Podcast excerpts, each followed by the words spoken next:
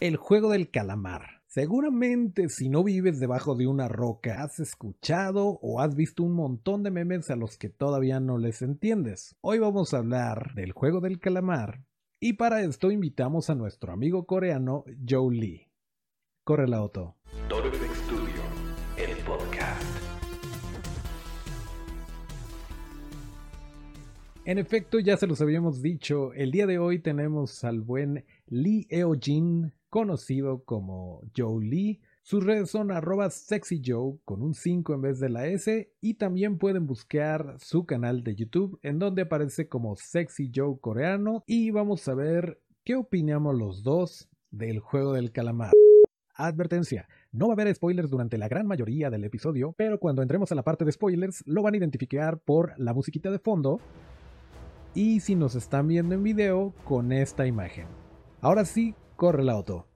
Me acuerdo que estábamos hablando, eh, ah, porque además de todo, el señor es modelo, eh, de repente es actor, este, es, es cineasta en proceso, entonces, pues más o menos le sabe a, todo esto. Y me acuerdo que te estaba diciendo que, que, si, que te envidiaba un poquito porque tú puedes ver tú puedes ver Sweet Home sin, sin los subtítulos o sin, o sea, lo puedes ver en su idioma original, que es coreano.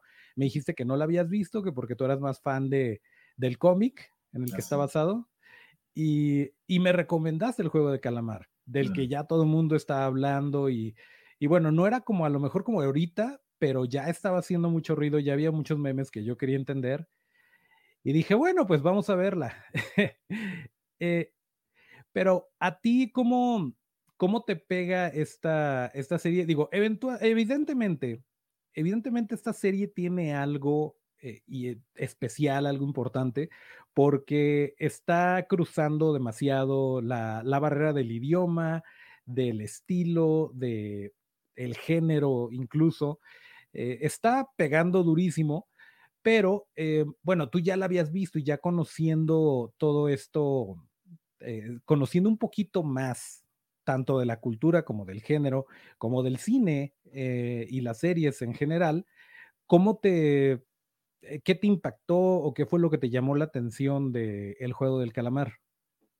Bueno, para empezar, yo creo que el Juego del Calamar habla mucho como sobre la sociedad de Corea, porque mucha gente en Corea está así ahorita porque piden prestado, entonces no hay mucho dinero, siempre están en deuda.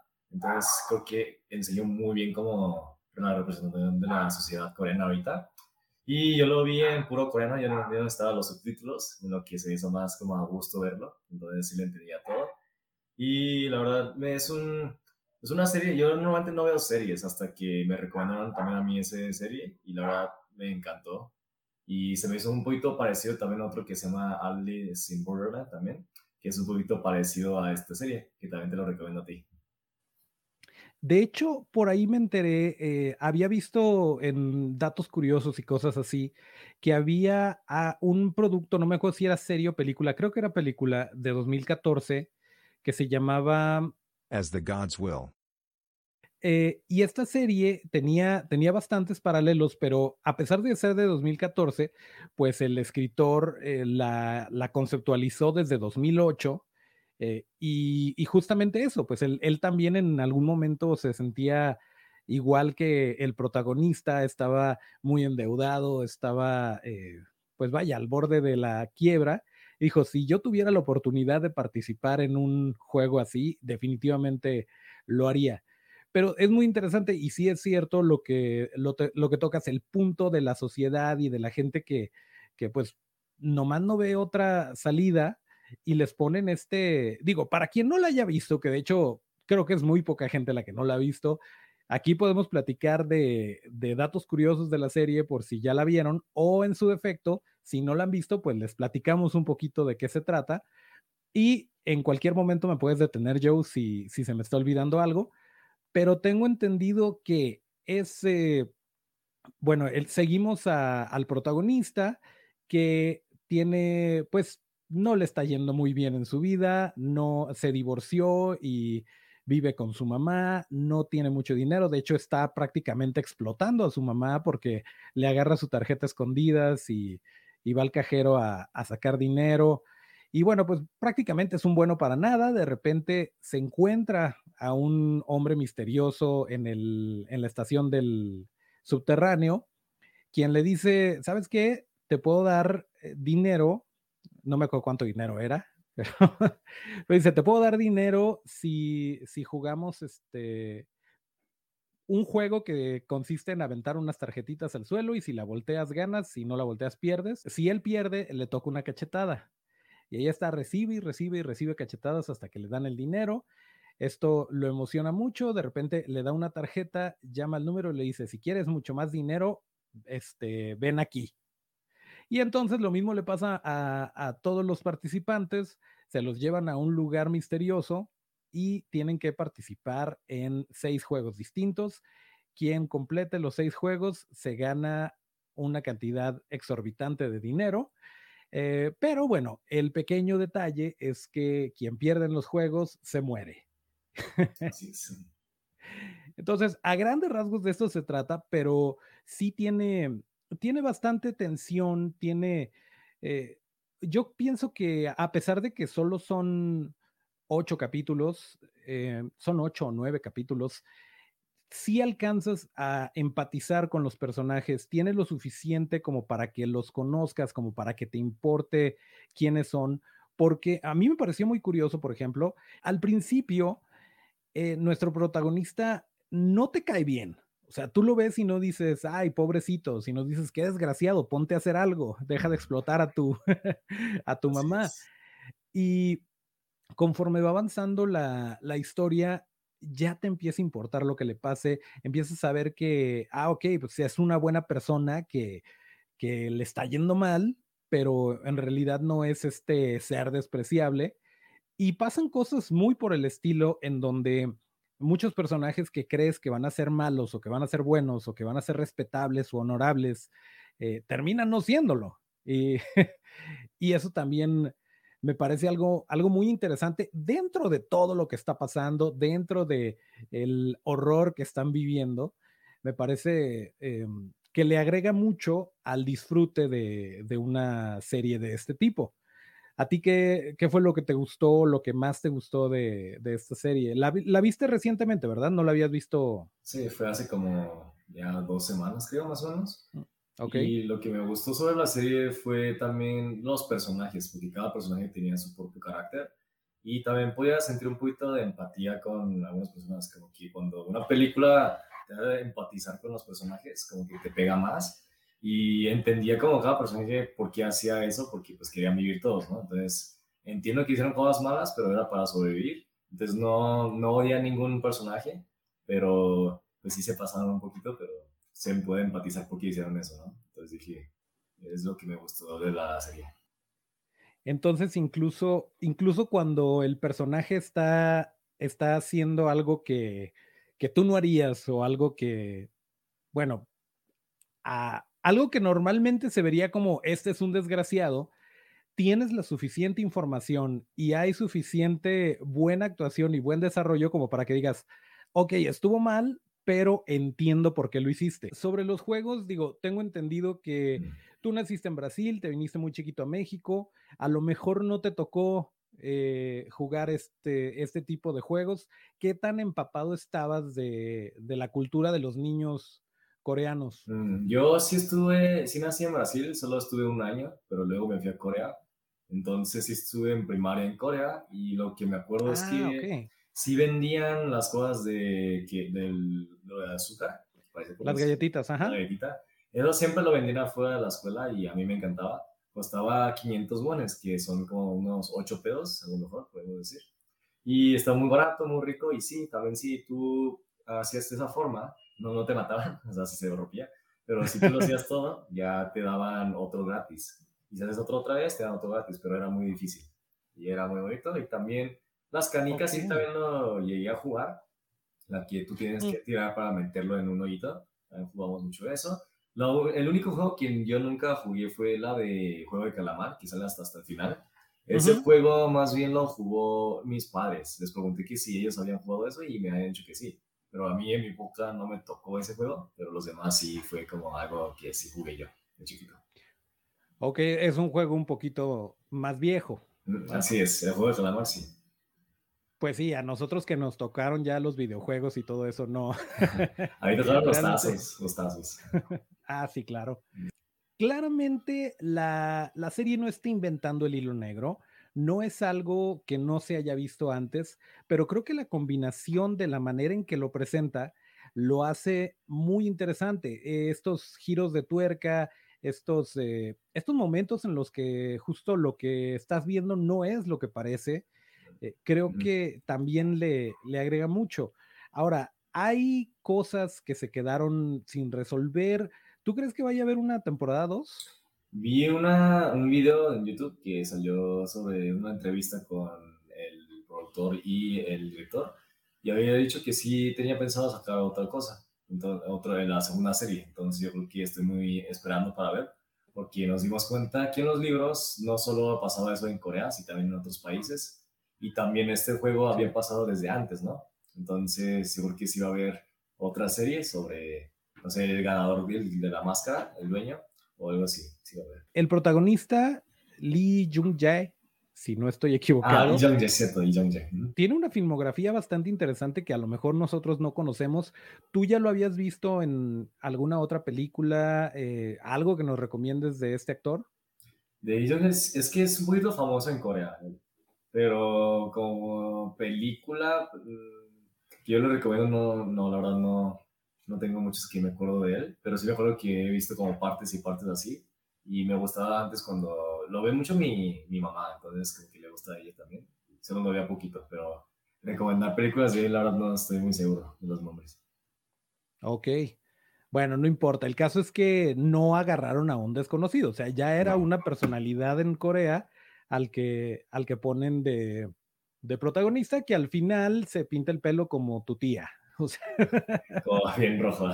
Sí, bien, se, se, ve, Vaya, cambia muchísimo, pero a mí me pareció muy interesante, o sea, hablando del rango del actor, sin haber visto cosas anteriormente de él, eh, me llamó mucho la atención que de repente eh, está en una película como de samuráis y se ve completamente diferente, se ve mm. hasta más viejillo. Y luego mm. está en otra película y se ve mucho más joven. Incluso dentro de la, dentro de la misma serie, pues lo vemos todo cochino, greñudo, este, zarrapastroso al principio. Y y ya eh, conforme avanza la serie lo, lo vemos como que tomar un poquito más de control de su vida y esto se refleja en su imagen personal. Me pareció interesante. Otra cosa que creo que agregó mucho, no sé qué tanto, em, qué tanto se acostumbre, pero lo he visto ya dos veces, tanto en, en Sweet Home, que sí aviéntate a verla, hombre, tanto en Sweet Home como, como en el juego del calamar que muchos de los efectos parecieran haber sido digitales, pareciera que no, o más bien, la salida fácil para muchos de los efectos eh, pudo haber sido hacerlo de manera digital. Sin embargo, muchos de los sets, las escaleras, eh, la muñecota, eh, todo esto, las plataformas cuando están jugando a la cuerda, todo esto fue construido realmente.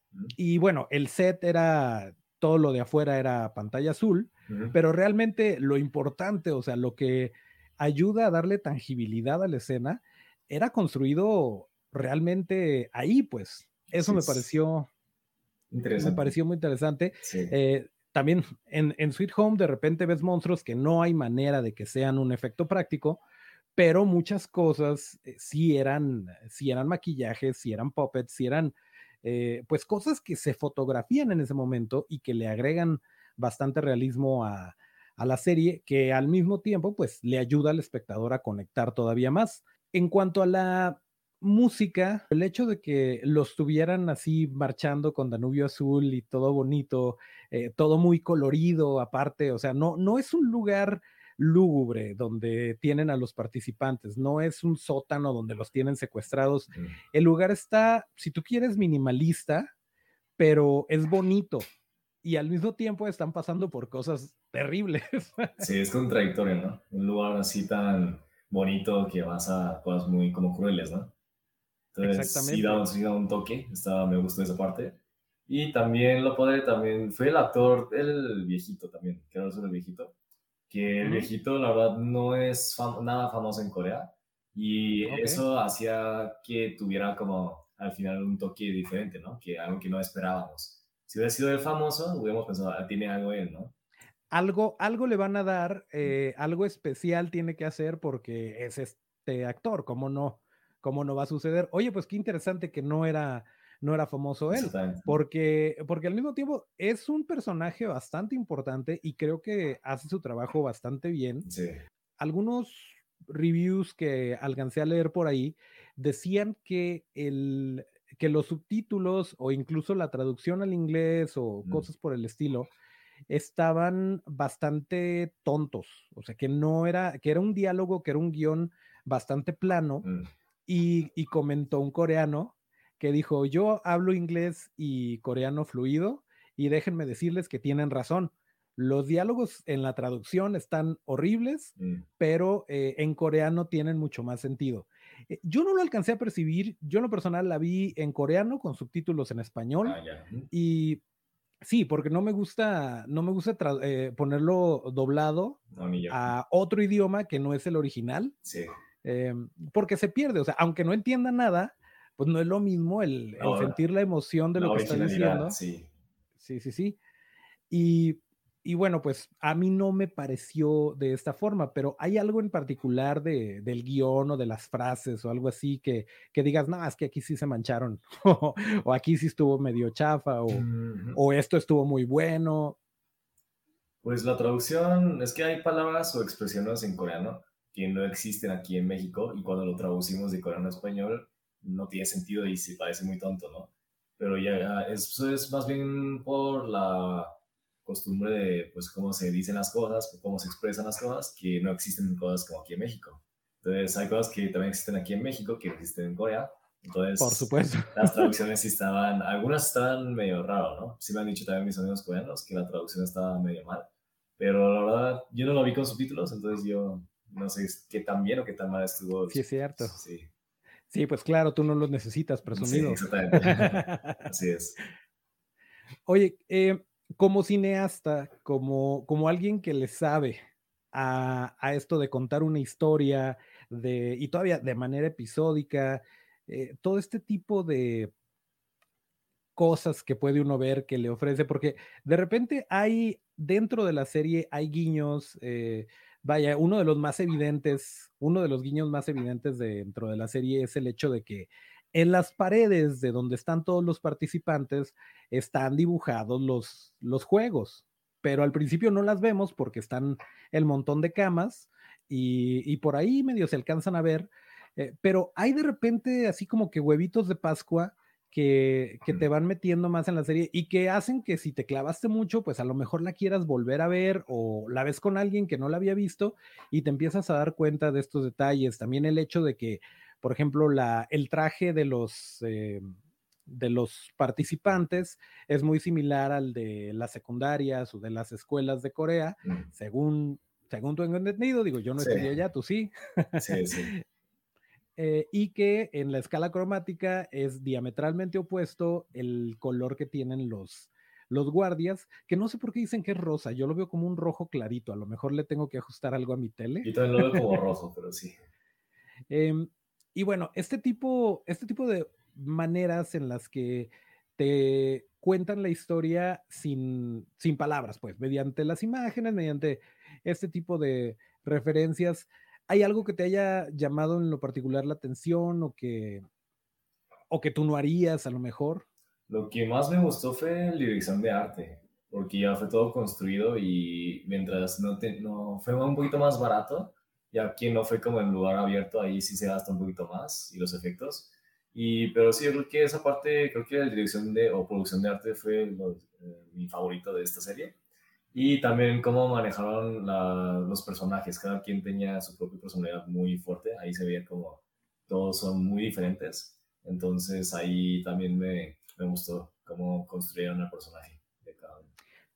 Y al mismo tiempo, el personaje empieza de alguna manera, pero no termina igual. Mm, y eso también lo veo muy valioso. Tienes al personaje que a lo mejor es honorable y es bueno y es inteligente, y de repente vas viendo cómo eh, a lo mejor sí es inteligente, pero no es muy honorable y bajo las circunstancias en las que está, pues ya no es tan bueno. Mm. Y cosas, cosas por el estilo creo que son muy valiosas también. Sí. eh, porque no es tan plano los personajes, no es yo soy el malo y todo el tiempo voy a ser malo, es cambiante. sino- Mm.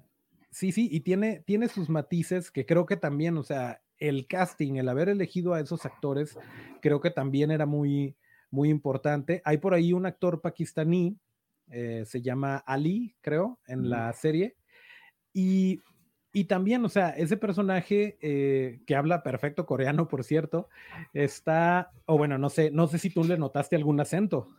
Poquito, poquito, pero hablaba bien. Y, y también, o sea, lo que te transmite eh, la situación de que tiene, tiene a, su, a su esposa y a su hijo y no lo quieren contratar en Corea porque, mm, porque es extranjero, porque no tiene papeles. Y ve en esto una manera de salir de su situación y de apoyar a su, a su esposa y a su hijo. Eh, ¿qué, tan, ¿Qué tan común es esto? Digo, porque aquí en México abunda, pero. ¿qué tan común es esta situación en Corea en cuanto a eh, las oportunidades laborales para extranjeros? La oportunidad laboral para extranjeros creo que no está tan fácil si no tienes como la visa y todo. Los papeles es lo más difícil. Y hay mucha gente que también pues trabaja como un poquito, ¿cómo se dice? Uh, ilegalmente, ¿no? Y cuando trabajas ilegalmente, uh, sí te pagan, pero te tratan un poquito peor. Como ahí puedes ver como que no le querían pagar, ya iba, ya iba con cuatro meses de retraso de pago, que decía que le pagara. Y sí, sí, creo que sí pasa mucho eso en Corea. Sí. Claro, y, y le dice, o sea, no te voy a pagar o, o, después te pago, ¿qué vas a hacer? O sea, no vas a ir a quejarte eh, con las autoridades, te van a deportar. Claro, exactamente. Sí. Perdón por la interrupción, eh, ahorita le seguimos con la plática. Nada más para recordarles que si no están suscritos, si es la primera vez que siguen este bonito podcast, pues bienvenidos, adelante, pásenle. Allí hay un montón de episodios con los que se pueden divertir. Nuestras redes son arroba torofxstudio. Esto es arroba torofxstu. DIO en todos lados. Y este bonito podcast sale todos los martes y todos los viernes en la plataforma que ustedes elijan. Si lo quieren ver en video, también está en YouTube. Y dicho esto, pues sigamos con el episodio. Hay un interés por Corea, creo que a nivel mundial cada vez está como que más fuerte. Sí. Eh, no solamente por el lado de la música, que es más que evidente, pero vaya, el último ganador del Oscar. Parásitos. Hay películas de horror, hay más series, o sea, mm. está como que bastante presente el cotorreo coreano eh, cada vez en más lugares del mundo. Aquí a lo mejor no nos había llegado tanto, eh, pero sí. en, en, años recientes como que sí se está haciendo más presente y me parece muy interesante que, que haya producciones como esta. Te recomiendo una película coreana también que me encantó, que se llama Minari. Si les gusta, si les gustó como las películas o las series coreanas, les recomiendo mucho uno que se llama Minari, M-I-N-A-R-I. Es una película que también ganó los Oscars, la, una actriz que estaba ahí. Y es una película muy buena, pero no, es como, no se hizo como tan conocida. Pero es muy padre sobre eso. Es como, como una familia coreana uh, se muda a Estados Unidos para vivir y cómo se van adaptando y quiénes pueden adaptar y choques culturales y así. Es muy buena película. Y otra película que se llama Snowpiercer, que es sobre un tren que nunca para de nunca para porque si se para se congela porque todo lo de afuera ya está como no se puede vivir afuera del mundo.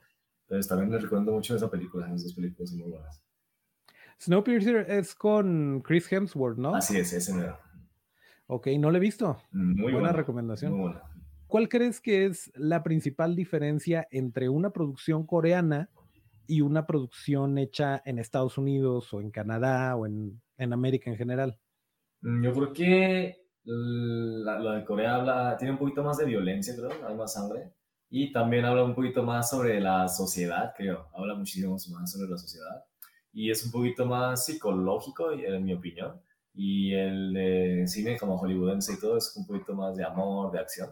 Pero la mayoría de Corea yo, yo pienso que es también un poquito más psicológico todo. Y es un gran acierto porque al mismo tiempo de meterle el cotorreo psicológico, tienes, eh, puedes agarrar de otros géneros o puedes tomar elementos para armar tu película y creo que esto lo hace bastante interesante. Por ejemplo, Ukia es este, sí habla de, de esta niña, de la familia, de, eh, de los niños como que están, o los jóvenes que están un poquito abandonados, y luego de este animalito, eh, pero tiene cosas políticas, tiene cosas sociales y tiene acción, porque tiene bastantes momentos de suspenso. Volviendo al juego del calamar, acá también encontramos todo eso. O sea, cada quien tiene, no lo revelan al mismo tiempo, pero te vas dando cuenta que cada quien tiene sus motivaciones, las cosas que le preocupan, eh, ya sea de, desde un aspecto de su entorno, eh, de que les jugó una mala jugada a la vida, les tocó una mala carta en la vida, mm. eh, hasta su familia, como el pakistaní.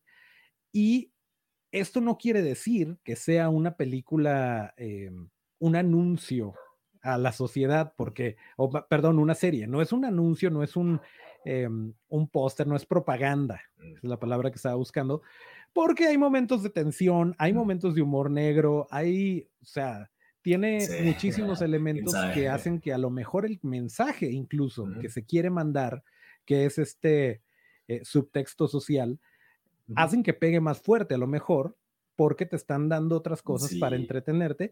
y creo que como un todo lo hace, lo hace muy ah, entretenido. lo que he escuchado es que sí les gustó mucho la serie y todo, solo que no les había gustado como el final. Algunas personas me habían dicho, comentado, porque me dijeron que no, yo había ido a Estados Unidos a estar alineado con su hija, porque era con su hija, y no, pues, ir otra vez a parar el juego, ¿no? Y yo también creía un poquito eso, yo también, yo seguiría con mi vida, no, no pararía el juego, pues.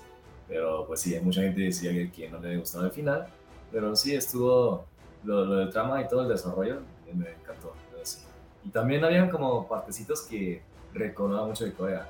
Por ejemplo, ya ves que, después de cada juego todos les daban comida, ¿no? Esas comidas, combinaciones como el huevo con, con el leche, es lo que nos daban antes en primaria cuando estábamos en break o cuando que comer. En Corea nos dan nuevamente comida que tenemos que pagar, que se llama kimchi, que siempre nos dan. Nosotros no tenemos que llevar lunch, sino ellos también nos daban. Entonces también era interesante Ah, primer mundo. Qué chido. Y pues sí, sí, claro, la, la, nostalgia y el montón de cosas que puedes, que puedes ubicar y que alcanzas a, a rescatar de la serie también agrega mucho. Sí. Eh, creo que sí entiendo, por un lado, el, la postura de, del por qué no se fue con su hija a Estados Unidos. Yo me sentí mal por la niña, porque dije, oye, no le, no le cumples una. o sea, ni su cumpleaños, ni sus regalos, o sea, cada que le dices que vas a hacer algo, no lo haces. Y, y, ahora le dices que ya vas en camino y te regresas. Em, también, o sea, el, ese, ese afán de querer ser el héroe, pues como que va con su personalidad de no he hecho nada con mi vida y ahora tengo los medios para a lo mejor marcar una diferencia, o a lo mejor es el rencor de todos mis amigos que se murieron y todo, pues ahora voy por ustedes.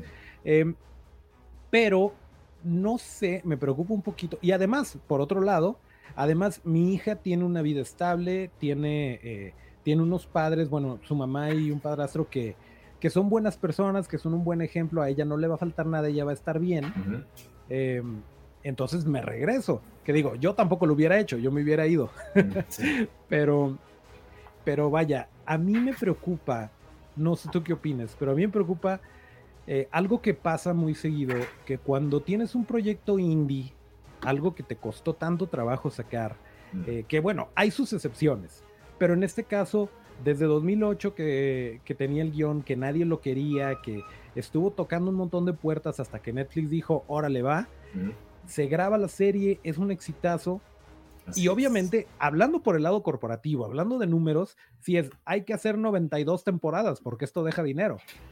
Pero por otro lado, creo que sí puede perderse un poquito la magia, eh, a menos que tengan mucho cuidado en quién le escribe, en cómo le escriben, en cómo la presentan, porque sí, claro, puede dar para mucho más, puede eh, puede extenderse la historia de una manera interesante, pero eh, me preocupa también que mientras más dinero le meten, pues hay más cabezas a quien responder y de repente pueden decir eh, o pueden tomar decisiones o no ponerse de acuerdo en ciertas cosas que lo terminen perjudicando. Y de la misma forma ya no es esta historia de, del underdog que logró vender su guion y logró convertirlo en una, en una serie, sino que ya es un producto establecido al que le quieran exprimir la mayor cantidad de dinero posible. Y eso está bien, siempre y cuando nos entreguen algo de esta calidad. Alguien que te quedaste con ganas de que tuviera una muerte peor o de que tuviera justicia o de que no se muriera o algo que no viste. Eh, mm. ¿Veías venir este cambio, este giro de El Señor? El giro del Señor, la verdad, no lo veía. Por eso es lo que me gustó sobre el casting, porque el viejito no era famoso. Si hubiera sido famoso, yo hubiera pensado, tiene algo que ver él. Pero ya que él no era famoso, no, no veía venir el cambio de giro. Por eso lo hizo más interesante la serie. Y, y sí, porque sí. Y el hermano eh, que terminó siendo el. ¿Quién era? El Taskmaster. Mm. Eso también me gustaría saber como su historia, porque ahí no sé cómo enseñé mucho sobre la historia sobre los dos hermanos. Porque, pero quiero ver también cómo empezó a ser el Master, porque él había también ganado un juego de calamar, que ahí dice el nombre, lo estaba viendo ahí. Entonces me gustaría ver una segunda serie sobre él.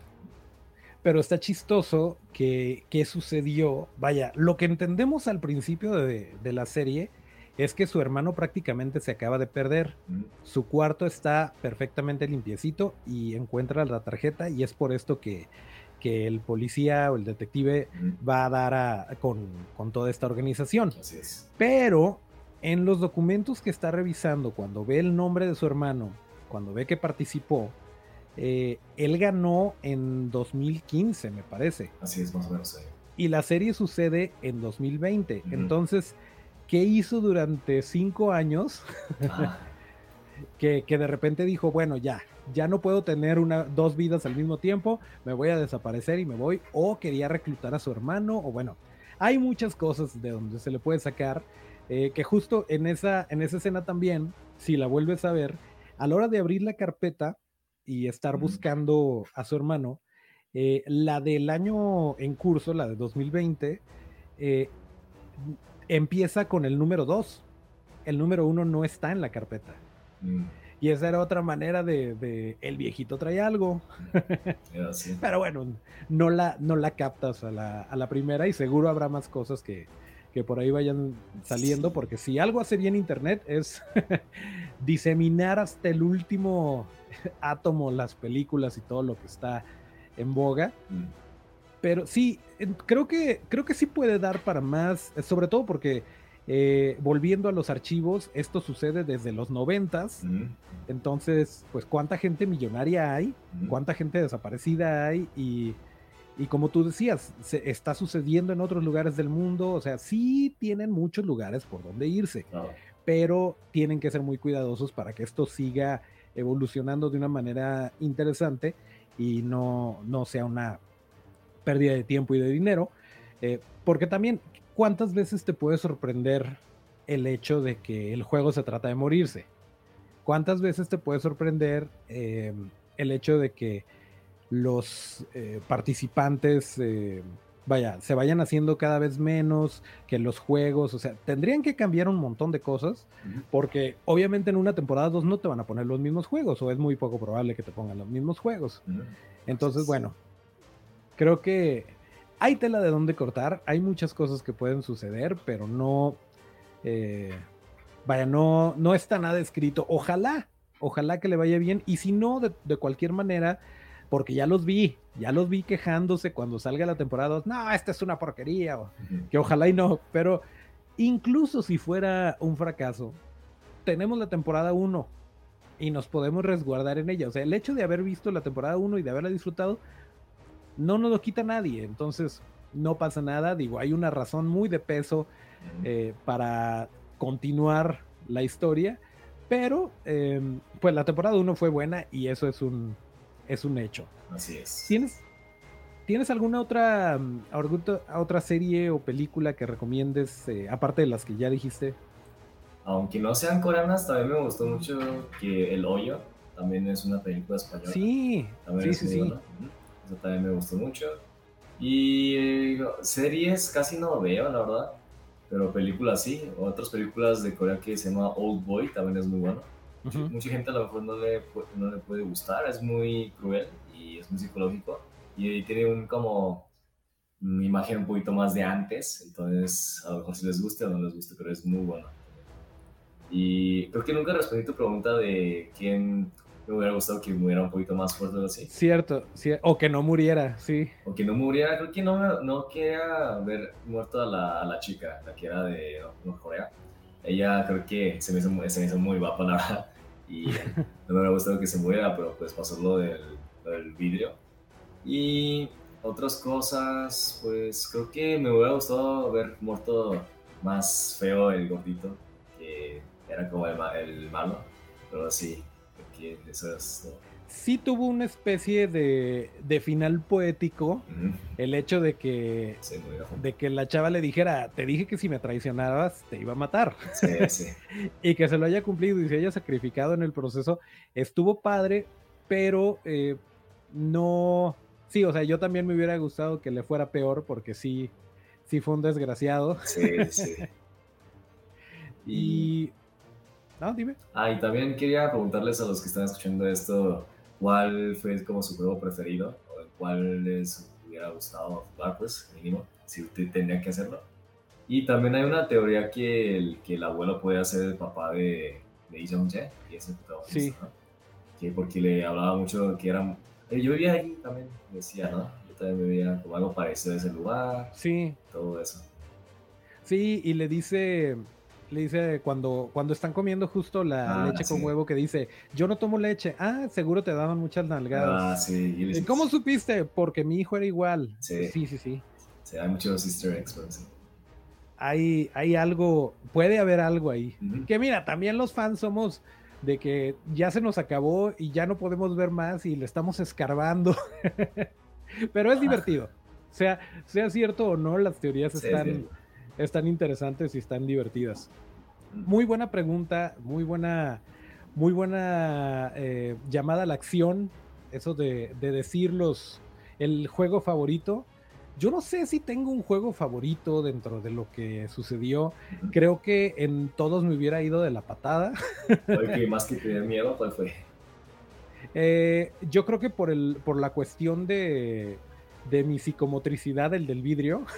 sí, sí, Necesita cierta habilidad ya tenerla desde antes, porque eh, para poder brincar, porque no estaban pequeñitos los espacios entre un vidrio y otro. Entonces, de entre tienes que brincar con mucha precisión y descalzo. Eh, la segunda es no puedes identificar el vidrio, el vidrio templado del vidrio normal. Y la otra es, eh, a menos que te toque el último número, bueno, lo más probable es que no, o sea, no lo, no lo vas a lograr. Y más feo sería el llegar casi al final y que al último te equivoques. O sea, creo que sí está muy, no es de mérito, es 100% de suerte. Todavía los otros, como el de la niña, como el de...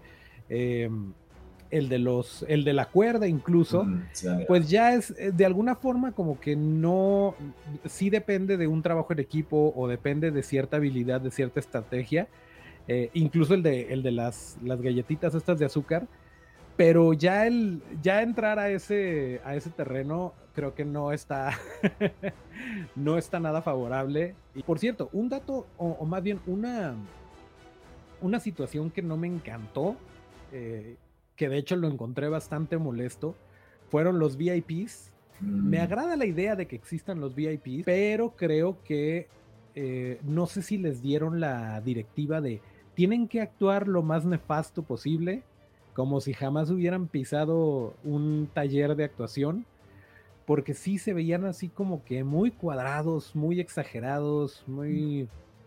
Y digo, habiendo buenos actores, no, me, no me encantó, o sea, sí me sacó mucho de la jugada los VIPs, pero al mismo tiempo, y en una de esas fue intencional, al mismo tiempo se me hizo más fácil odiarlos por lo mal que actuaban. ya, ya sé. Pues muchas gracias, Joe. Un gustazo tenerte por acá. Las puertas están abiertas para cuando quieras platicar de alguna otra cosa. Seguramente te vamos a echar un grito para, para comentar algún otro detalle. Y por lo pronto, si lo quieren seguir, lo encuentran en Instagram como Sexy Joe con 5. Aquí se lo ponemos. En su canal de YouTube está como Sexy Joe Coreano. ¿Y eh, algo más que quieras agregar? No, pues espero que tengan una bonita noche y gracias por ver este podcast también. Y gracias por invitarme. No, gracias a ti. Bueno, esta fue nuestra opinión. Esta fue la plática que tuvimos con el buen Joe Lee acerca de el juego del calamar. Acuérdense que para seguir la conversación y para seguir en contacto hay que seguirnos en las redes que son arroba Studio. Esto es arroba torofxstudio. Muchas gracias a Otto en los controles. Yo soy Toncho Ábalos y mis redes son arroba Toncho Ábalos con T. Bueno, yo soy Joe. Ah, estoy en Instagram como Sexy Joe, Sexy Joe en vez del S 5 y en YouTube como Sexy Joe coreano. Y hasta el próximo llamado. Muy bien. Y los veo hasta el siguiente podcast. podcast. Y hasta el próximo llamado. Y hasta el próximo llamado.